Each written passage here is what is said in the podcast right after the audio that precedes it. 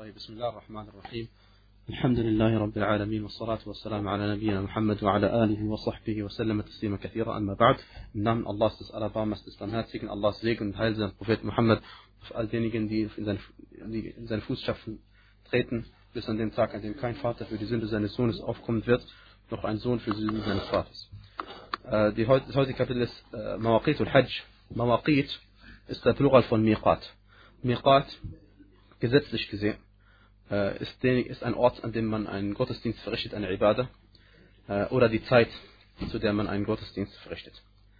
In Bezug auf die Hajj und äh, Bezug auf die Hajj gibt es Mawaqit äh, in Bezug auf die Zeit und auch in Bezug auf den Ort.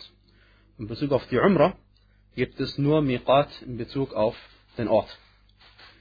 Äh, in Bezug, was, die, was, die, was den Miqat der Zeit angeht, so hat Allah subhanahu wa ta'ala äh, in Bezug auf den Hajj gesagt in, Surat al-Baqarah im Vers 197 auf der Seite 31 in dem Druck Koran-Druck von Al-Madina Al-Hajju Ashhurun Ma'lumat Die Zeit der Pilgerfahrt sind bekannte Monate. Wer in ihnen die Durchführung der Pilgerfahrt beschlossen hat, der darf keinen Beischlaf ausüben, keinen Frevel begehen und nicht Streit führen während der Pilgerfahrt. Und die Zeit der Pilgerfahrt sind bekannte Monate, das sind Shawwal, Dhul Qi'dah und äh, die ersten zehn Tage von Dhul Hijjah, die wir jetzt demnächst gleich sehen werden. Shawwal, Dhul Qi'dah und die zehn Tage von äh, Dhul Hijjah. Und das sind eben der, äh, heißt es, der 10., 11. und 12. Monat, beziehungsweise der 10., 11. und die ersten zehn Tage vom 12. Monat von Dhul Hijjah, wo die Hajj dann stattfindet. Und Shawwal ist der Monat nach Ramadan. Wer also in diesen Monaten äh, beabsichtigt, Hajj zu machen und äh, in den Weihezustand tritt, das heißt Ihram macht, äh, der äh, muss bestimmte Dinge vermeiden ab diesem Zeitpunkt und darf sie nicht mehr begehen, wie wir im Einzelnen sehen werden, wenn es geht um Mahdurat al-Ihram, um die Dinge, die man im Ihram-Zustand nicht mehr machen darf, im Weihezustand nicht mehr machen darf. Bestimmte äh, Aussagen oder bestimmte Taten und dass man sich äh, an bestimmte Regeln auch halten muss.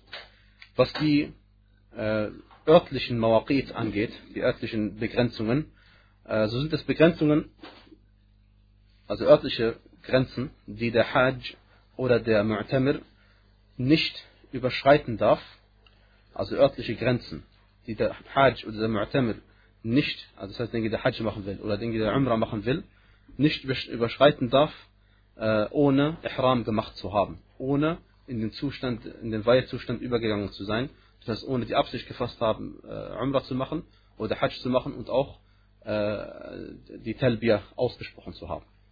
Und der Gesandte Allah sallallahu alaihi wasallam hat im Hadith von Ibn Abbas radiallahu anhuma die folgenden Stellen für uns definiert, wenn wir nach Makkah gehen wollen, um eine Umrah zu machen oder nach Makkah gehen wollen und Umgebung um eine Hajj zu machen. Äh, ich erwähne die Orte, auch wenn sie jetzt nicht einem sehr bekannt sein werden, aber äh, wenn man aus der Gegend von Medina kommt, dann ist es Dhul Hulayfa.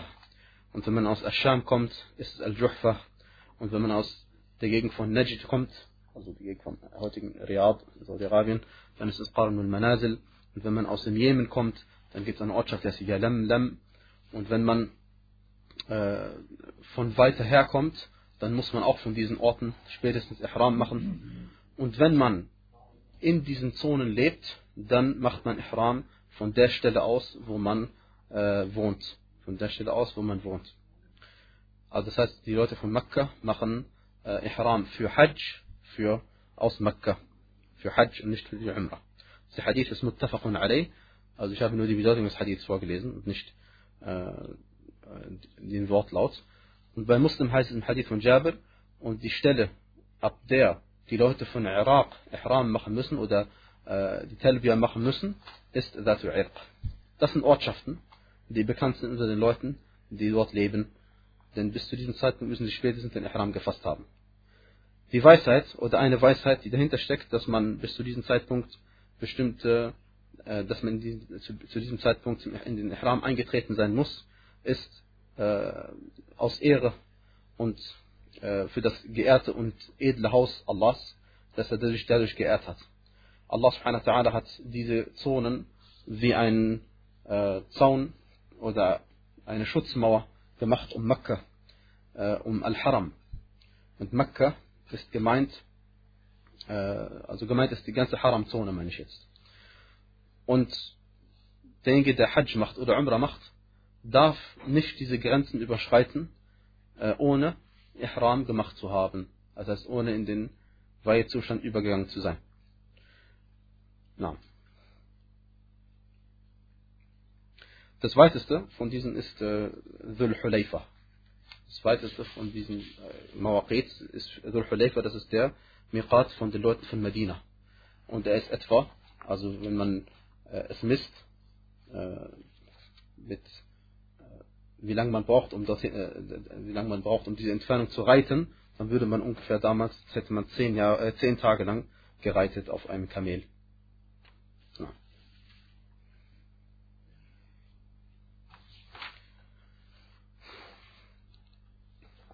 Diese Mawaqit, diese Mawaqit gelten sowohl für denjenigen, der Hajj macht, als auch für denjenigen, der Umrah macht.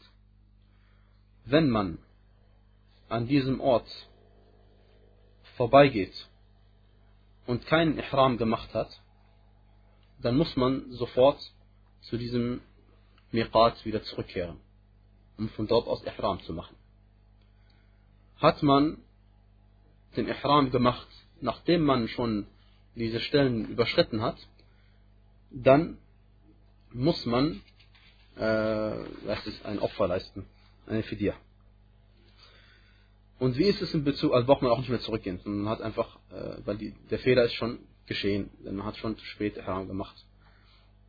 Und wenn man zum Beispiel aus einem Ort kommt, wo es keinen Miqat gibt, und das sind Ortschaften außenrum, um Makkah außenrum, wenn man aus einem Ort kommt, wo es keine, wo man nicht an einem Miqat vorbeikommt, äh, dann muss man, wie Umar ibn Khattab äh, äh, gesagt hat, und der Hadith ist natürlich Mawquf bei Al-Bukhari.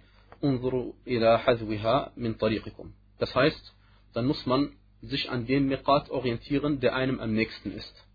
Und wenn man auf der gleichen Höhe ist wie der nächste Miqat, der zu einem ist, dann muss man von dort aus dann den Ihram, äh, in den Ihram-Zustand umgehen. Äh, hin, äh. Und wie ist es mit Leuten, die zum Beispiel aus Ägypten kommen und nicht äh, bei, bei, bei Al-Juhfa vorbeikommen, wie es heutzutage äh, sehr oft der Fall ist, weil sie eben von Ägypten über das Rote Meer nach Jeddah äh, mit dem Schiff fahren. Dann machen sie, dann Jeddah ist nämlich kein Miqat. Jeddah, manche Araber sagen Jeddah und manche Araber sagen Jeddah, ist innerhalb der Miqat-Zone.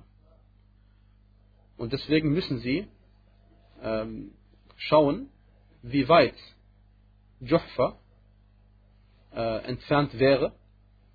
Also wenn sie zum Beispiel, wenn zum Beispiel Al-Juhfa angenommen äh, 30 Kilometer weit weg wäre von Mekka, dann müssen sie ebenso, wenn sie vom Meer kommen, sobald sie 30 Kilometer weg sind von Mekka, den Ihram fassen, äh, in den Ihram-Zustand umgehen. Also, man kann sich das vorstellen, wie man einen Zirkel setzt und dann einfach einen Kreis dreht. Abhängig von dem nächsten Miqat, äh, an dem man normalerweise äh, vorbeikommen würde.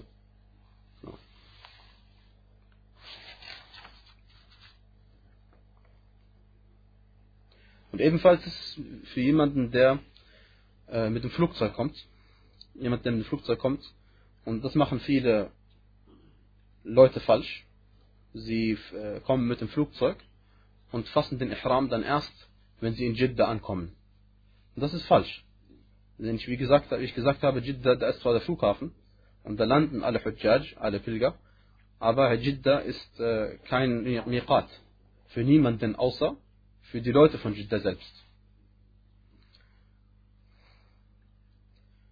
Und manche Leute denken sogar, dass sie erst äh, Ihram machen müssen, sobald sie, äh, bevor sie den Haram, bevor sie die heilige Zone betreten. Das ist auch eine falsche Sache.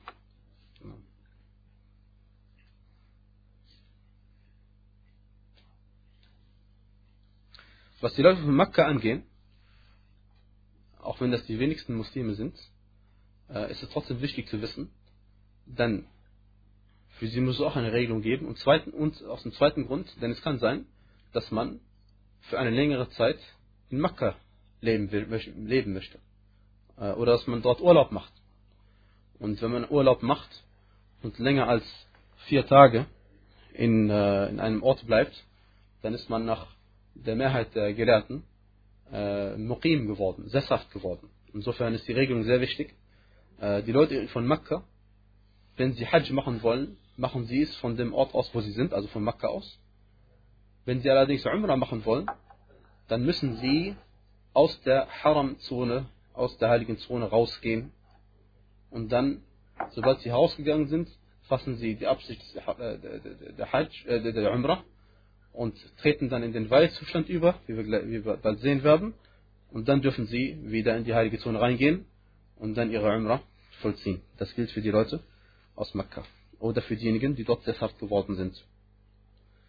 Und ebenso zum Beispiel, wenn ich in Jeddah wohne, dann normalerweise müsste ich von Jeddah äh, mein Ihram fassen, mein, mein, in den Weihezustand umgehen, übergehen.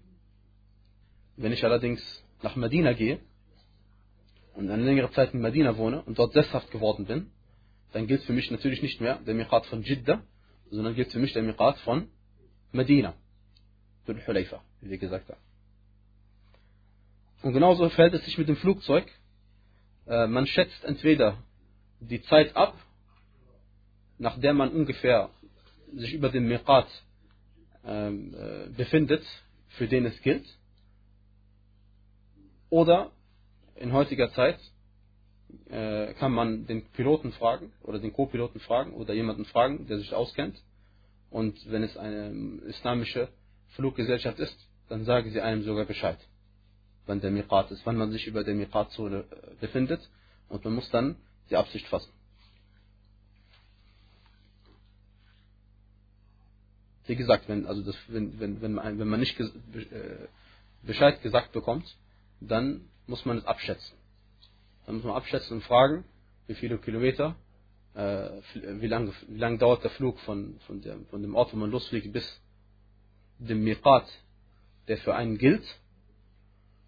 Und dann kann man fragen, wie lange das Flugzeug ungefähr braucht, um dorthin zu fliegen. Oder man sieht heutzutage, subhanallah, sogar am Bildschirm teilweise. Und dann weiß man ungefähr, wenn man sich über dem Miqat befindet. Und dann fasst man die Absicht des Ihram und äh, geht in den Weihzustand über. Na, und sagt die Talbiyah, auch wenn es in der Luft ist. Und man darf eben nicht erst warten, bis man in Jeddah ankommt. Na, und auch nicht in einer Ortschaft Bahra. Manche Leute denken, sie müssen in Bahra, äh, eine Ortschaft äh, zwischen Jeddah und Mekka, die in den Ihram-Zustand äh, übergehen.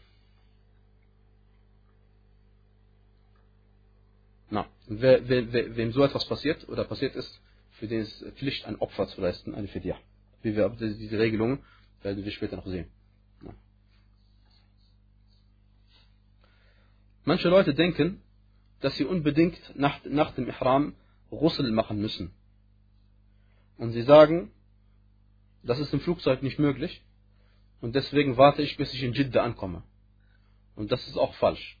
Denn erstens ist Russel keine Pflicht, sondern es ist Mustahab oder eine Sunnah.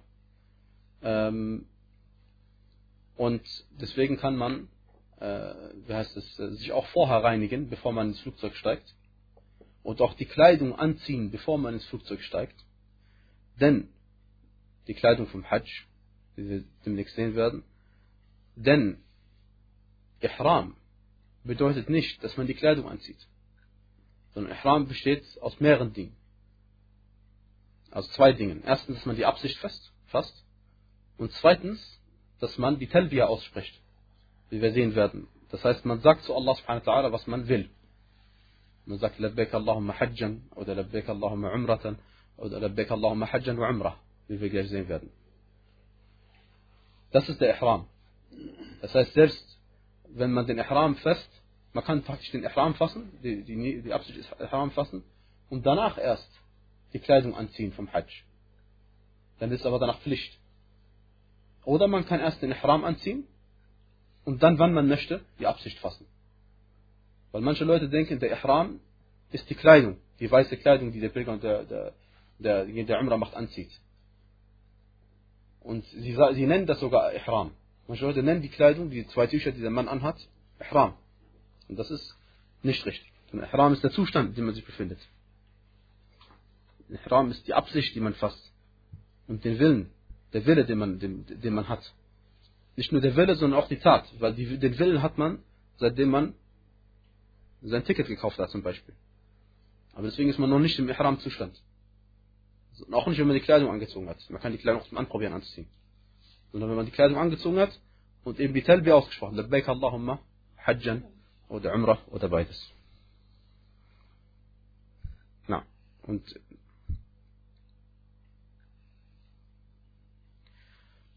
wenn man allerdings äh, Ihram gefasst hat vor diesen Zonen, dann ist das in Ordnung. Allerdings muss man den Ihram nochmal fassen, sobald man zu dem Miqat kommt. Denn der Prophet sallallahu alaihi wasallam hat uns diese Grenzen definiert. Das heißt, man gibt sein Bestes. Allah subhanahu wa ta'ala legt keiner Seele etwas auf, was sie nicht zu leisten vermag. Aber man gibt sein Bestes und versucht den Ihram zu fassen in dem Miqat, wo man sich befindet. Wie gesagt, wenn man mit den Autos kommt, ist es einfacher, wenn man Ortschaften vorbeifährt. Allerdings im Flugzeug äh, äh bekommt man es entweder gesagt oder man gibt sein Bestes um eben nicht diese Grenzen, die der Gesandte Allah sallallahu alaihi wasallam uns gesetzt hat, zu überschreiten.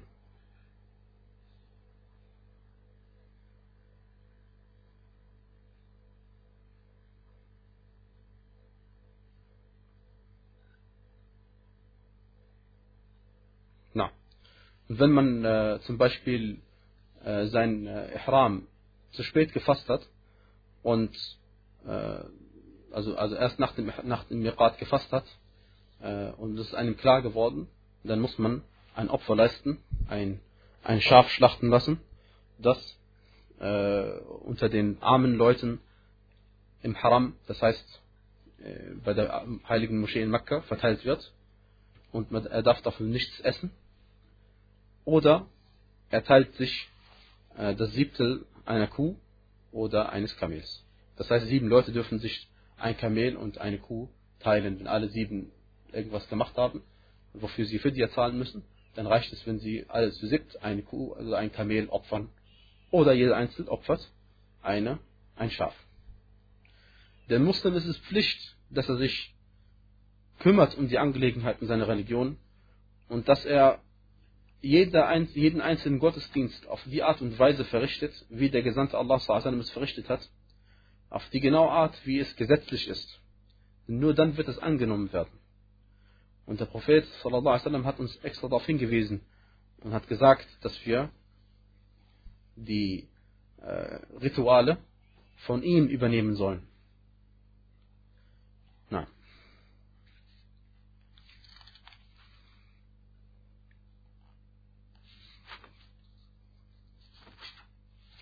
Wie geht man in den Ihram-Zustand ein.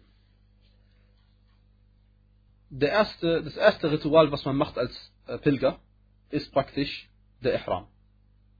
Das erste, was man macht als Ritual, als Teil des, der Hajj, ist der Ihram, der Weihzustand, in dem man übergeht.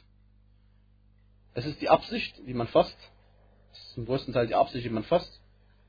Und es wurde Ihram genannt, weil wie, also wie man sehen kann, ist die Wortwurzel von Ihram sind drei Buchstaben, Ha und Ra und Mim. Und Haruma heißt, es wird verboten. Warum? Weil sobald er den Weihzustand angenommen hat, den Ihram-Zustand angenommen hat, werden ihm bestimmte Dinge verboten ab jetzt. Deswegen nennt man diesen Zustand Ihram. Und diese Dinge waren ihm vorher erlaubt. Aber er verbietet sich gemäß des Befehls des Gesandten Allahs und um diesen Gottesdienst für Allah zu verrichten. Und dazu gehört zum Beispiel, was jetzt für ihn verboten wird, ist wie die Heirat oder das Kürzen der Fingernägel oder das Kürzen der Haare oder das Rausreißen der Haare oder äh, das Parfümieren, das heißt sich selbst zu parfümieren äh, und bestimmte Kleiderarten. Es gibt einige Dinge, die man tun sollte, bevor man in den Ihram-Zustand eingeht. Der erste ist Al-Ightisal, also Russel. Man soll sich ganz waschen. Man soll seinen ganzen Körper waschen. Denn der Gesandte Allah sallam, wusch sich für seinen Ihram. Und es ist sauberer und entfernt die üblen Gerüche. Und es kann sein, dass man tagelang nicht mehr in der Lage sein wird, sich zu waschen. Na. Und wenn man kein Wasser hat, kann man stattdessen Tayammum machen. Und dieser Russel ist auch mustahab selbst für, den, für die menstruierende Frau oder die Frau, die sich in ihrer Nachgeburt, in der Nachgeburtphase befindet. Denn der Prophet sallallahu wie es im Hadith von Muslim heißt, hat Asma ibn, äh, bint Umais anha, obwohl sie sich in der Phase befand, nachdem sie ein Kind gebo ge geboren hat, hat er ihr anbefohlen, die Ganzkörperwaschung durchzuführen.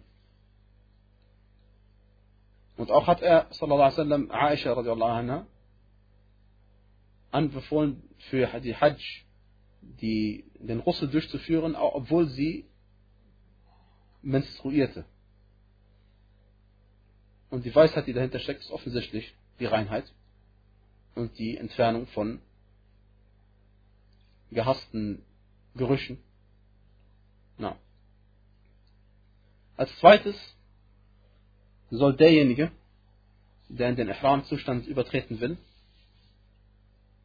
überste äh, soll, er, soll er solche Haare vom Schnurrbart oder von den Achseln oder von den Schamhaaren entfernen, wo er denkt, dass er sie dann, äh, wo er denkt, dass sie im Laufe des Ihram seines Weihzustandes wachsen würden, so an Länge gewinnen würden, dass er sie entfernen müsste oder wollte.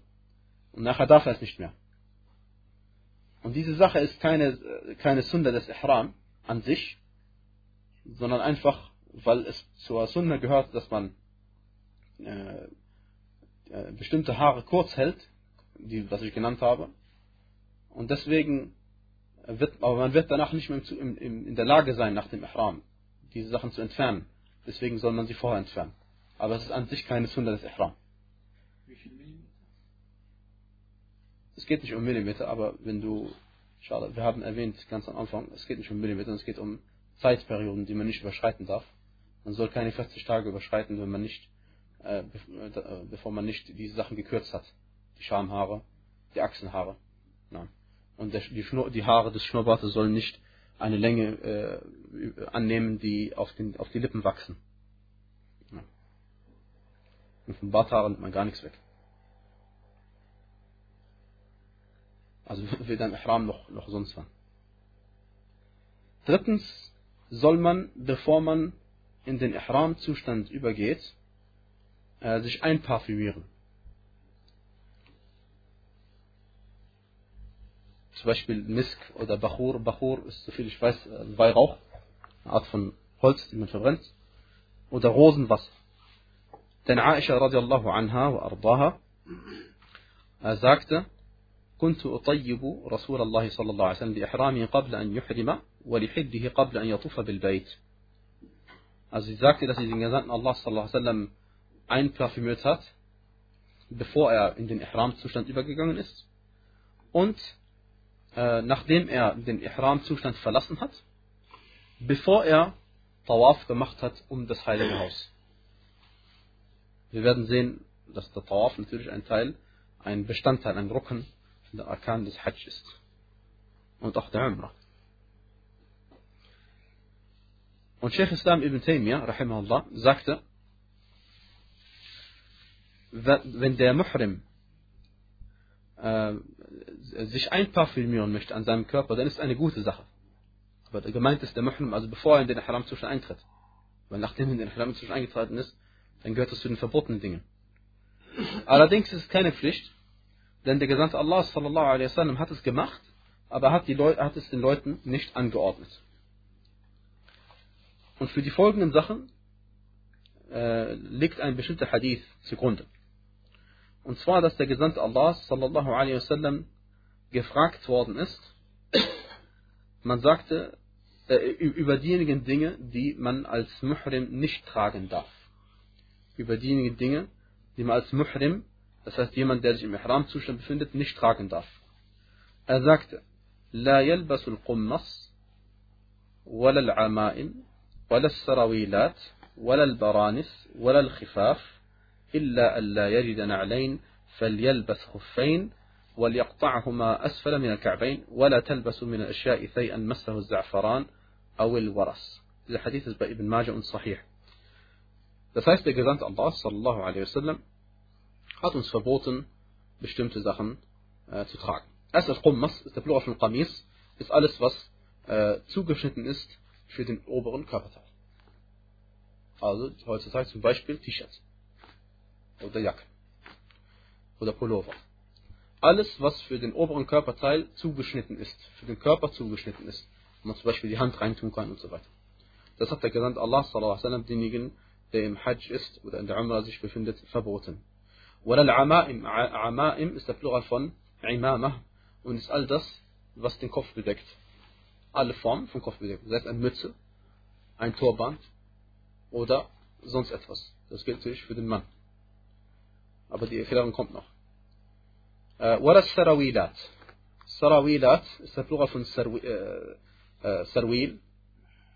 Ähm, und Sirwal, der Plural von Sirwal. Und ist alles, was den unteren Körperteil bedeckt. Unteren Körperteil bedeckt. Äh, nicht den ganzen unteren Körperteil, sondern besonders äh, Sachen wie Unterhosen oder lange Unterhosen. Das ist Sirwal. Das ist auch zugeschnitten für die Beinform. Hm? Dass man es anzieht. Das ist verboten. Walal Baranis. Baranis ist der Plural von Burnus und ist ähm, alles äh, ist, ein, ist ein Anzug, was den ganzen Körper bedeckt. So ähnlich ist auf Deutsch Kapuzenmantel. Auf Deutsch Kapuzenmantel. Das ist auch verboten. Äh, Wal al-Khifaf, Khuf, ist der Plural von Khuf.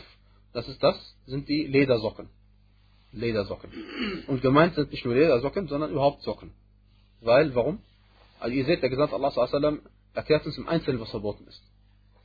Ähm, denn auch Khuf und auch Jawrab, also sei es die Ledersocken oder auch Strumpfsocken, Stoffsocken oder Baumwollsocken, alle sind für den Fuß zugeschnitten, also verboten. Illa an yajida, illa an la yajida na'alain, es sei denn, man findet äh, keine Schuhe, die eben äh, nicht über den Knöchel hochgehen. Es sei denn, man findet keine Schuhe, dann darf man solche Ledersocken anziehen, wenn man sie unterhalb der Fußknöchel schneidet. Also man sieht eindeutig, die Schuhe oder die Strümpfe, egal was man anhat, dürfen nicht über die Fußknöchel drüber gehen. ولا تلبسوا من الثياب شيئا مسه الزعفران und zieht nichts von den Kleidern an, äh, das äh, von Za'faran berührt worden ist, Safran auf Deutsch. Ich habe auch einen anderen Namen gefunden, Allah Alam, ich habe den noch nie gehört, von Krokus, was mehr sagt. Krokus. Hm. Nicht Krokus. Krokus, ja, Krokus. Aber Sa Safran ist bekannt. Und Wars, Wars ist eine, auch eine Art Pfeffer oder eine Art äh, Geruch. Also alles, was einen Geruch hat da, und an die Kleidung gekommen ist, ist verboten. Was allerdings erlaubt ist und Sunna ist, ist, dass man sich parfümiert, zum Beispiel am Gesicht oder am Hals, sonst wo, und danach äh, die Kleidung des Ihram anzieht. Mit anderen Worten, man soll sich von allem befreien, was zugeschnitten ist auf irgendein Körperteil. Das nennt man vor allem Machiyata. Nicht genäht, wie manche Leute denken. Es geht nicht um genähte Sachen, sondern es geht um zugeschnittene Sachen auf den Körper. Äh, insofern, wenn man keinen, äh, und der, der, der Gelehrte sagte, wenn man keinen Isar findet, Isar ist ein Untertuch. Ist ein Tuch, was man unten bindet. Okay? Äh, wenn man so etwas nicht findet, dann ist es erlaubt, äh, wie es im Hadith heißt, السراويل لمن لا يجد الإزار والخفين لمن لا يجد النعلين للمحرم.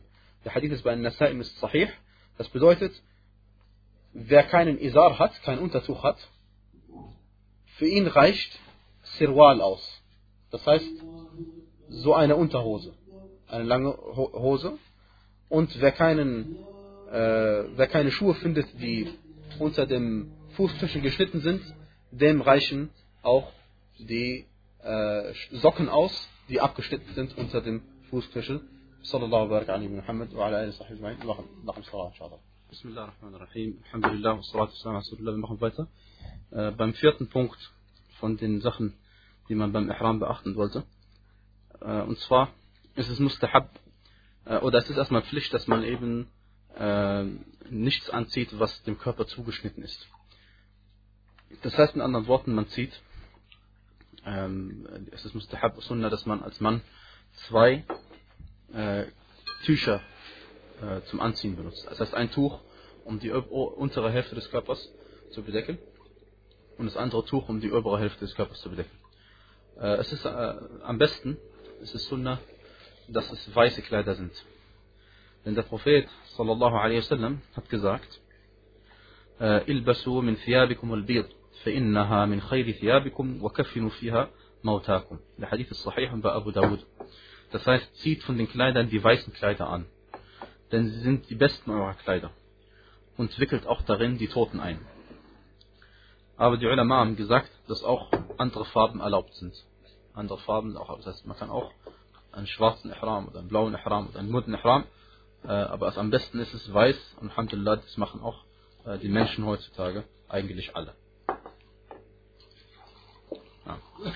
Äh, die, die Weisheit, die dahinter steckt, ist, dass man sich entfernt vom bequemen Leben und sich entfernt vom üppigen Leben und sich erinnert an äh, daran, äh, an den Tod erinnert, denn man wird auch in so zwei oder noch mehr Tücher, wie wir erwähnt haben, äh, eingewickelt werden. Aber man wird auch in Tüchern eingewickelt werden, wenn man als Toter stirbt.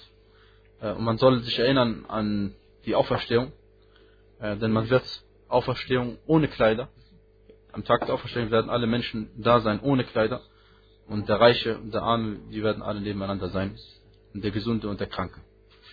Und es gibt mit Sicherheit noch andere Weisheiten dass man sich ähm, von den Kleidern ähm, entfernt, die einem zugeschnitten sind vor dem Ihram, ist Sunnah. Und Pflicht wird es nach dem Ihram. Das heißt, sobald man den Ihram gefasst hat, muss man äh, nächstmöglich äh, die Kleider äh, ausziehen und den Ihram, die Ihram-Kleidung anziehen. Das heißt, äh, als Mann diese ungenähten Kleider. Na. Entschuldigung, nicht die ungenäht, sondern die dem Körper nicht zugeschnitten Wenn man diese Sachen gemacht hat, dann ist man vorbereitet für den Ihram. Das ist noch nicht Ihram, wie viele Leute denken. Na. Es gibt eine Sache, was manche Leute denken. Manche Leute denken, dass es vor dem Ihram irgendein Gebet gibt. Oder nach dem Ihram irgendein Gebet gibt. Es gibt überhaupt kein Gebet, was speziell für den Ihram äh, reserviert ist. Gibt es nicht. Sondern was überliefert worden ist, ist, dass der, dass der Gesandte Allah sallallahu alaihi wasallam im Hadith von Anas das Dhuhr-Gebet verrichtet hatte und danach ähm, den Ihram gemacht hat. Das heißt, er hat dann Dhuhr-Gebet verrichtet und danach Ihram gemacht. Deswegen haben die Ulama gesagt, Sunnah ist, dass man den Ihram macht äh, nach einem Pflichtgebet. Nach einem Pflichtgebet, das ist die Sunnah aber es gibt kein spezielles Gebet dafür. Ja. Und manche Leute denken, und das ist auch eine sehr weit verbreitete Sache, dass Ihram unbedingt dort gemacht werden muss, wo eine Moschee ist, wo der Miqat ist. Also, an diesen verschiedenen Zonen, die wir vorhin erklärt haben, hat man heutzutage Moscheen gebaut. Die Moscheen sind allerdings nicht für den Miqat, sondern die Moscheen sind für die Leute, die dort wohnen. Und auch gedacht dafür, dass wenn man schon dort ist äh, und vielleicht eine Gebetszeit ist, dass man dort sein Gebet verrichtet. Aber manche Leute denken, sie müssen bei diesem Miqat anhalten und dort den Ihram, äh, Entschuldigung, dort die Kleidung äh, anziehen vom Ihram. Äh, natürlich, Ihram müssen sie dort fassen zu diesem Zeitpunkt. Aber manche Leute, die müssen denken, sie müssen in der Moschee diesen Ihram fassen. Das ist Quatsch. Und äh, man muss auch nicht in, diesem, in dieser Moschee beten am Miqat. Das alles gehört nicht als Sunnah dazu. sondern man macht den Ihram an irgendeinem Teil von dieser Zone, an irgendeinem Stück von dieser Zone. Wenn man dann den Ihram äh, in den Ihram-Zustand umgeht, gibt es drei verschiedene Arten von Hajj. Es gibt drei verschiedene Arten von Hajj. Und das ist insofern wichtig, weil man ja jetzt in den Ihram, wenn man jetzt die Absicht fassen will, was man macht überhaupt. Und man, ist, man hat die Wahl, eine von drei Formen von Hajj äh, durchzuführen. Die erste Form nennt man auf Arabisch Tamattu' Die zweite Form ist Qiran. Und die dritte Form ist Ifrad. Tamattu' ähm, bedeutet, dass man innerhalb dieser drei Monate, die wir erwähnt haben, Shawwal, Dhul Qa'da und Dhul Hijjah, innerhalb dieser drei Monate, natürlich, äh, ja, innerhalb dieser drei Monate Umrah macht.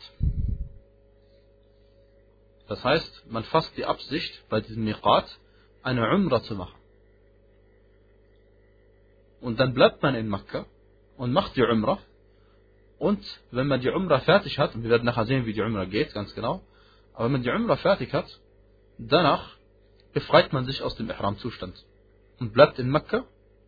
Und dann Yom al-Tarwiyah, am 8. von äh, äh, Dhul Hijjah, geht man dann irgendwann nach Mina und fasst wieder die Absicht, also fasst die Absicht, wo man gerade ist und äh, die Absicht für Hajj. Und tritt wieder in den Ihram-Zustand ein innerhalb der Haram-Zone.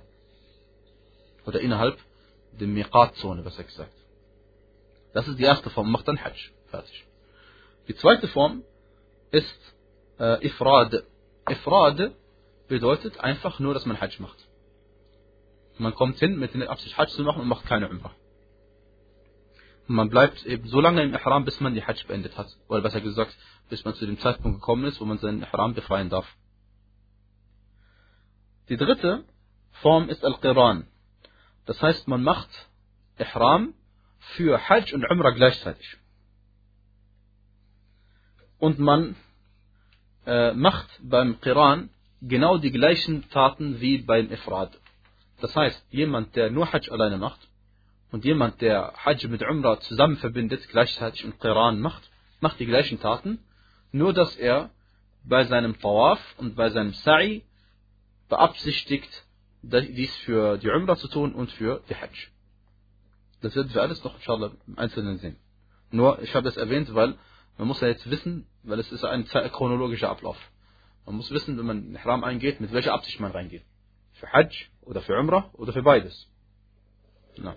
Denn die Taten, wie der Prophet sallallahu alaihi wasallam gesagt hat, sind äh, gemäß den Absichten. Sind gemäß den Absichten.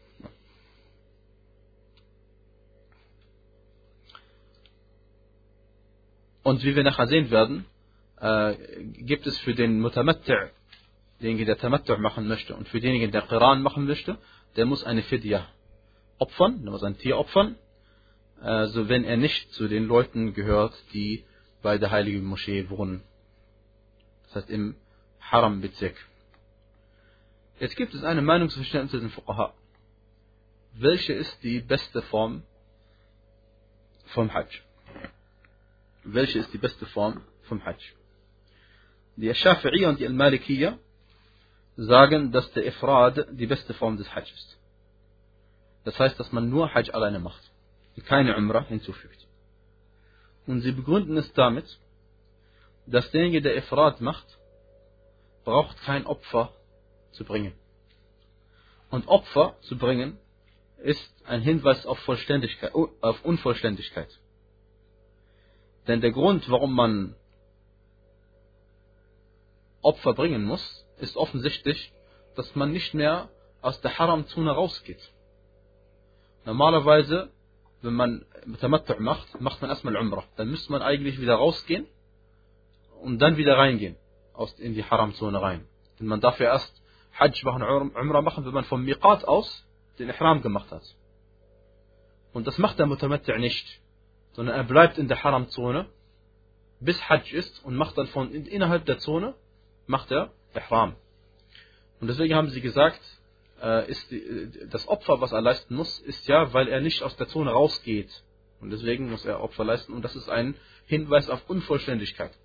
Und deswegen ist äh, Ifrad besser als äh, Tamattu' und Qiran. Und ihr nächster Beleg ist, dass die äh, drei Khulafa, Abu Bakr, Umar und Uthman, radiallahu anhum, während ihrer Kalifatenzeit immer Ifrat gemacht haben. Und der Prophet sallallahu alaihi hat gesagt, haltet euch an meine Sunnah und die Sunnah der rechtgeleiteten Khulafa, Kalifen, nach mir. Beißt auf ihnen, also beißt auf ihrer Sunnah mit den Backenzähnen fest. Also haltet euch fest daran. Ja, Rashidin. Na, das ist ihre Begründung gewesen. Al-Hanafiya bleibt oben Al-Malikiyya. Al-Hanafiya, sie haben gesagt, Al-Qiran ist die beste Art. Und ihr Beleg dafür ist, dass der Prophet sallallahu alaihi wasallam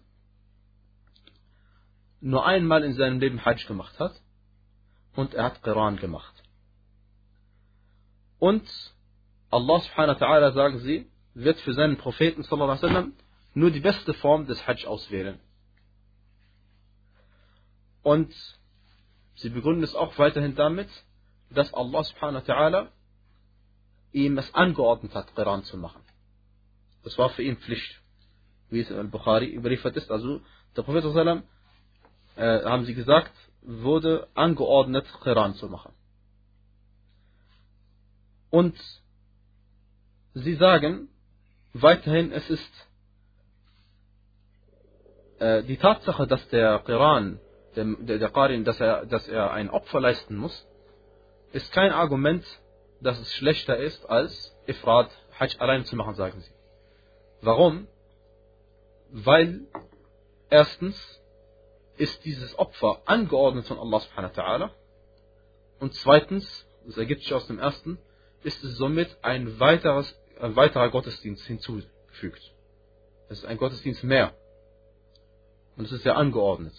Also, sagen sie, kann es nicht sein, dass dieser, äh, dass die Koranform schlechter ist als Ifrat, denn er macht das Gleiche wie der, wie der, wie der, wie der Mufrid, wie den, der alleine macht, nur dass er die Absicht für zwei Gottesdienste hat, für Umrah und Hajj, und er opfert noch zusätzlich ein Tier.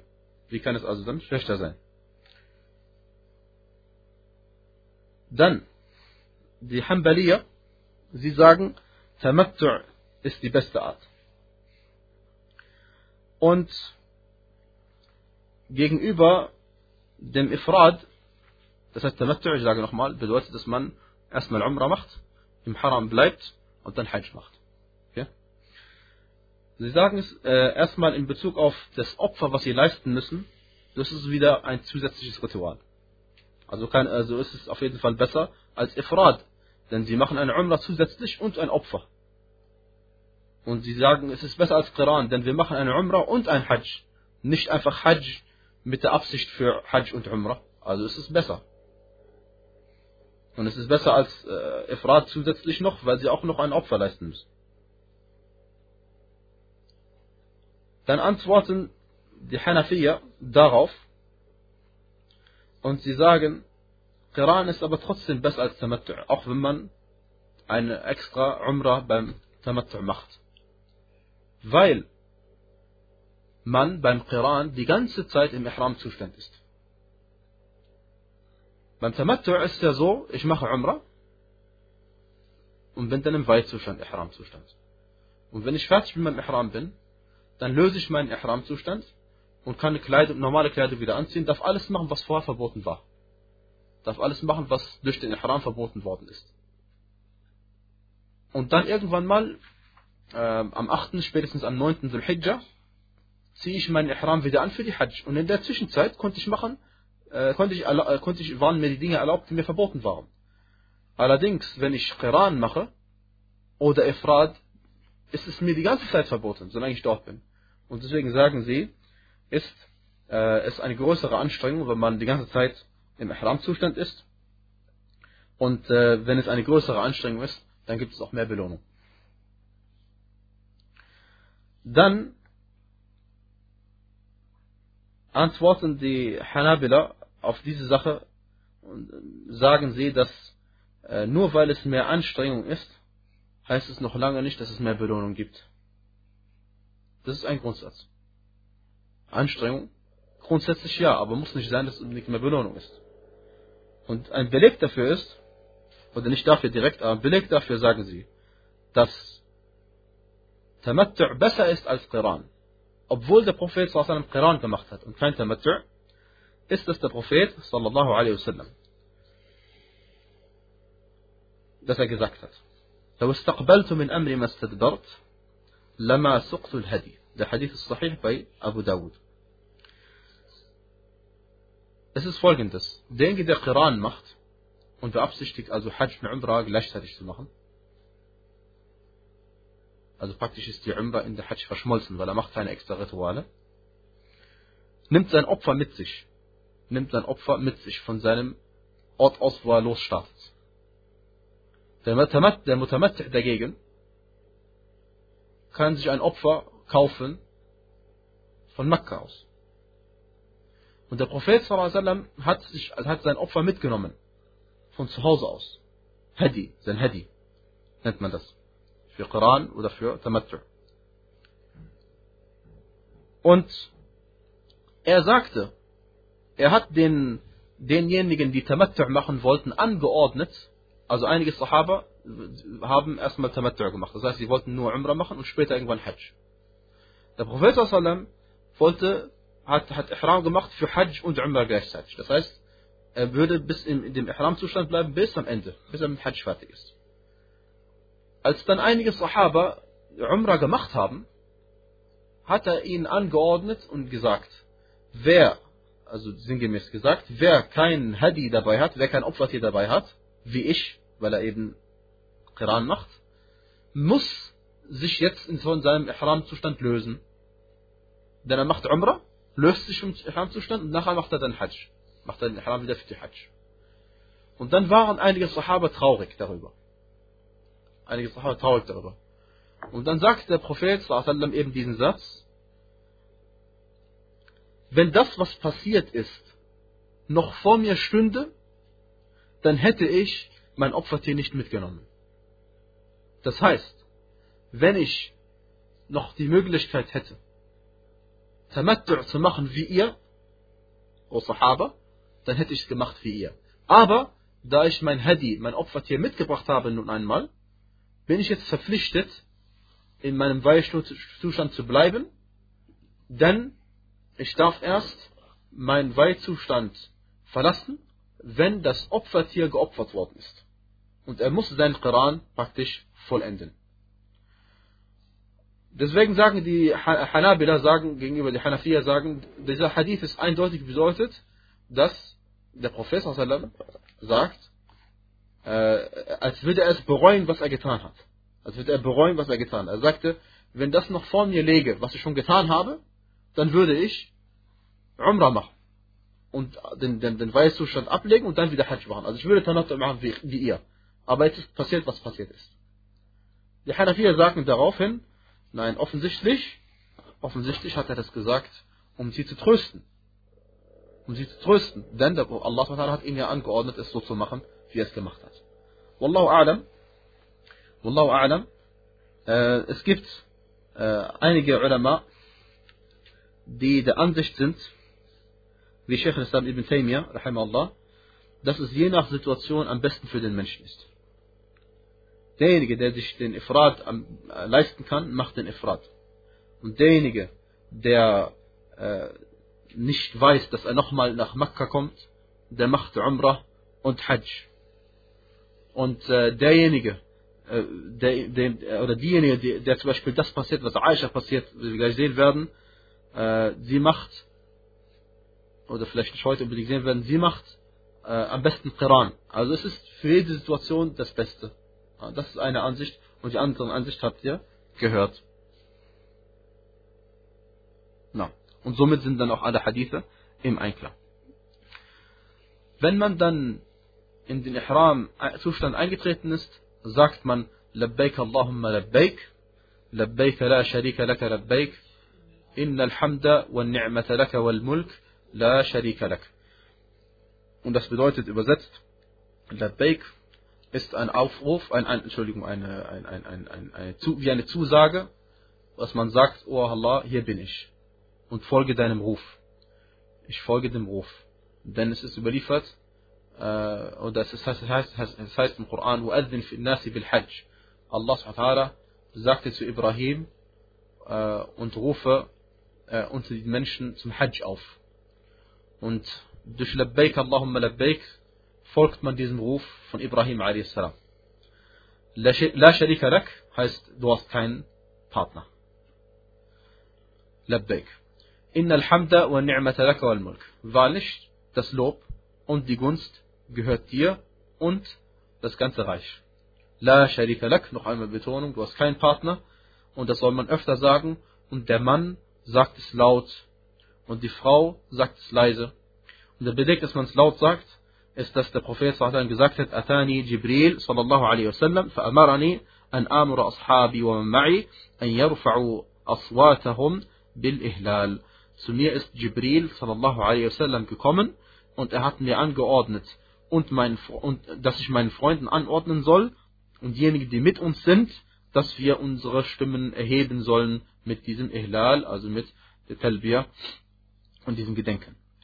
Und das gilt nur für die Männer, denn äh, für die Frauen ist das äh, Erheben der Stimme vor Männern verboten, äh, denn selbst im Gebet, wenn es dringend ist, weil der, weil der Imam irgendetwas falsch macht, äh, zum Beispiel eine Raka'a auslassen möchte oder eine Wajib unterlassen würde, dann, dann, selbst dann ist es für sie verboten zu reden, sondern sie klatscht, wie wir äh, gesagt haben, und die Männer machen Tasbih.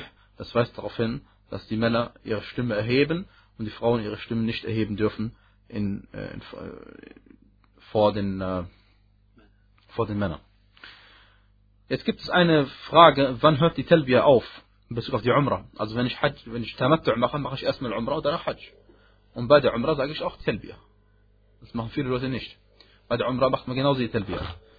Ähm, es heißt ein Hadith bei Tirmidhi heißt, كان يمسك عن التلبية في إذا استلم الحجر. Das heißt, sobald man mit dem Tawaf beginnt. Der, Prophet, der Hadith heißt, dass äh, der Gesandte Allah sobald er, ähm, also, in, also wenn er in, in der Umrah hat er mit, dem, mit der Talbiyah aufgehört, sobald er den Stein berührt hat. Und den Stein berührt man, es ist Sunnah, ihn zu berühren, äh, bei jeder Rundung, also auch am Anfang. Und sobald er ihn berührt hat, hat er mit der Talbiyah aufgehört. Mit der, äh, na. Dieser Hadith sagt der Tirmidhi, dass er Hassan und Sahih ist. Äh, und daran halten sich auch die, Mehrheit, die Mehrheit der Gelehrten. Die Mehrheit der Gelehrten haben nach diesem Hadith gehandelt. Und es gibt auch andere Ulama, wie Sheikh al-Albani rahimallah, die ihn als schwach eingestuft haben. Und Bezug auf die Hajj, dieser Hadith äh, ist sahih. In Bezug auf die Hajj heißt es, فلم يزل يلبي حتى رمى جمرة العقبة. Er pflegte so lange Talbiyah zu machen, bis er den, äh, die, die, die, die Jamrat al-Aqaba, das ist die größte von den drei Säulen, die man bewirft, bei der die Steinigung macht, am äh, Tag von Eid, Eid-Tag, Yom al-Nahr, äh, die größte, größte von diesen drei Säulen, wenn man sie bewirft, wenn man damit fertig ist, hört die Talbiyah auf für den Hajj. Okay? Das ist eine wichtige Sache. Eine wichtige Sache gibt es, und zwar für die kranken Leute Eine Frau war krank und wollte Hajj machen, und dann sagte der Prophet zu ihr in der Hadith bei Bukhari Muslim, وقولي اللهم إن محلي حيث حبستني. Das heißt, O oh Allah, ich verlasse den Weihzustand in dem Moment, wo, äh, also wo du mich festhältst. Gemeint ist, wo ich nicht mehr weiter kann. Wo ich eben aufgrund meiner Krankheit nicht mehr weitermachen kann. Und diese Voraussetzung, da gibt es äh, eine Meinung für Verschiedenheit Ulama, wann man diese Voraussetzung sprechen darf. Und zwar bei äh, Shafi'i und Al-Hanabila darf man diese, diese Voraussetzung nur sprechen, wenn man auch krank ist. Und das ist die richtigere Ansicht, weil das die Bedeutung des Hadithes ist. Denn ursprünglich gesehen musst du deinen Hajj vollenden oder deine Umrah vollenden. Und sobald es als Grundsatz im Fiqh gilt, sobald es eine Ausnahmeregelung gibt, gilt die Ausnahmeregelung für genau die Situation, in der diese Ausnahmeregelung überliefert ist. Und hier ist eine Frau gekommen, die krank ist. Und der Prophet hat es ihr erlaubt. Also kann man nicht sagen, dass man diese Ausnahmeregelung auch für Gesunde machen darf. Das ist, der, das ist der, die Begründung, warum das die richtige Ansicht ist. Und der gesunde Mensch darf das eben nicht sprechen. Sondern der, und der Vorteil ist eben, wenn man das spricht, dann äh, tritt man aus dem Ihram-Zustand aus, wenn man aus Krankheit nicht weitermachen kann und braucht sein, sein braucht auch keine Fidya zu leisten. Braucht keine Fidya zu leisten und braucht keinen Ersatz zu, zu leisten. Ja, für, für, für das Austreten aus dem Ihram. Na. Äh, wie gesagt, die, die, die Talbiya, die man spricht für die Hajj oder für die Umrah, ist einfach, dass man sagt, Labbaik Allahumma Hajjah oder Hijjah oder Umrah oder Hajjatan wa Umrah, wenn man beides will. Ja, das ist einfach. Es gibt keine spezielle Form, wie man es unbedingt sagen muss, aber man sagt es einfach laut. Na. Eine Angelegenheit gibt es für diejenigen, die sich die, die, die, die ansässig sind, sefach sind bei der heiligen Moschee in Mekka, gibt es für sie Tamattu', das ist eine Meinung von den Ulama. Die Mehrheit sagt, dass es für sie äh, kein, äh, Entschuldigung, dass es für sie, dass es für sie Tamattu' gibt, wie für alle anderen Muslime auch. Nur, wenn sie äh, das machen, brauchen sie kein Opfer zu leisten. Der Unterschied also ist folgender. Jemand, der Tamattu' macht, ist also wie gesagt, zum, Allah weiß wie oft mal, ist jemand, der Umrah macht und dann in Haram bleibt und danach Hajj macht. Und, und das ist äh, jemand, der natürlich von außerhalb kommt, geht praktisch in die Zone rein und bleibt dann dort drin und macht von innerhalb Ihram. Das eigentlich, äh, eigentlich müsste er rausgehen. Und weil er von innerhalb Ihram macht, und das auch, so macht man es auch, weil so ist der Gottesdienst also vorgeschrieben, dann muss er Opfer leisten. Aber jemand, der doch dort schon wohnt, die Regelung heißt am anderen Hadith, dass wenn jemand innerhalb der Zone wohnt, macht er von dem Ort aus Ihram, wo er wohnt. Also haben sie ja nichts falsch gemacht, sondern sie befinden sich ja zu Hause. Okay? Das ist, äh, deswegen, das ist die stärkere Ansicht, dass sie eben kein äh, äh, Opfer leisten müssen. Und bei Hanafiya, sie sind der Ansicht, dass es kein Tamattu gibt für sie, überhaupt keinen gibt. Und wenn sie es doch machen, dann müssen sie Opfer leisten. Äh, und die Meinungsverschiedenheit ist eine äh, Meinungsverschiedenheit eines, des Verständnisses eines Verses aus dem Koran. Äh, Surat al-Baqarah.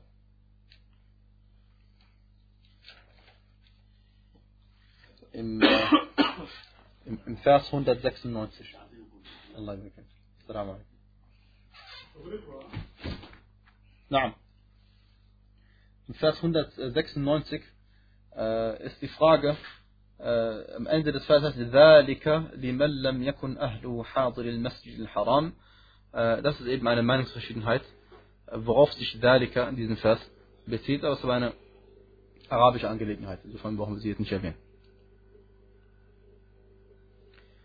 Vielleicht gibt es eine Angelegenheit. Was ist mit jemandem, der äh, Umrah macht innerhalb der drei Monate und dann nach Hause geht Und dann wieder Hajj machen kommt?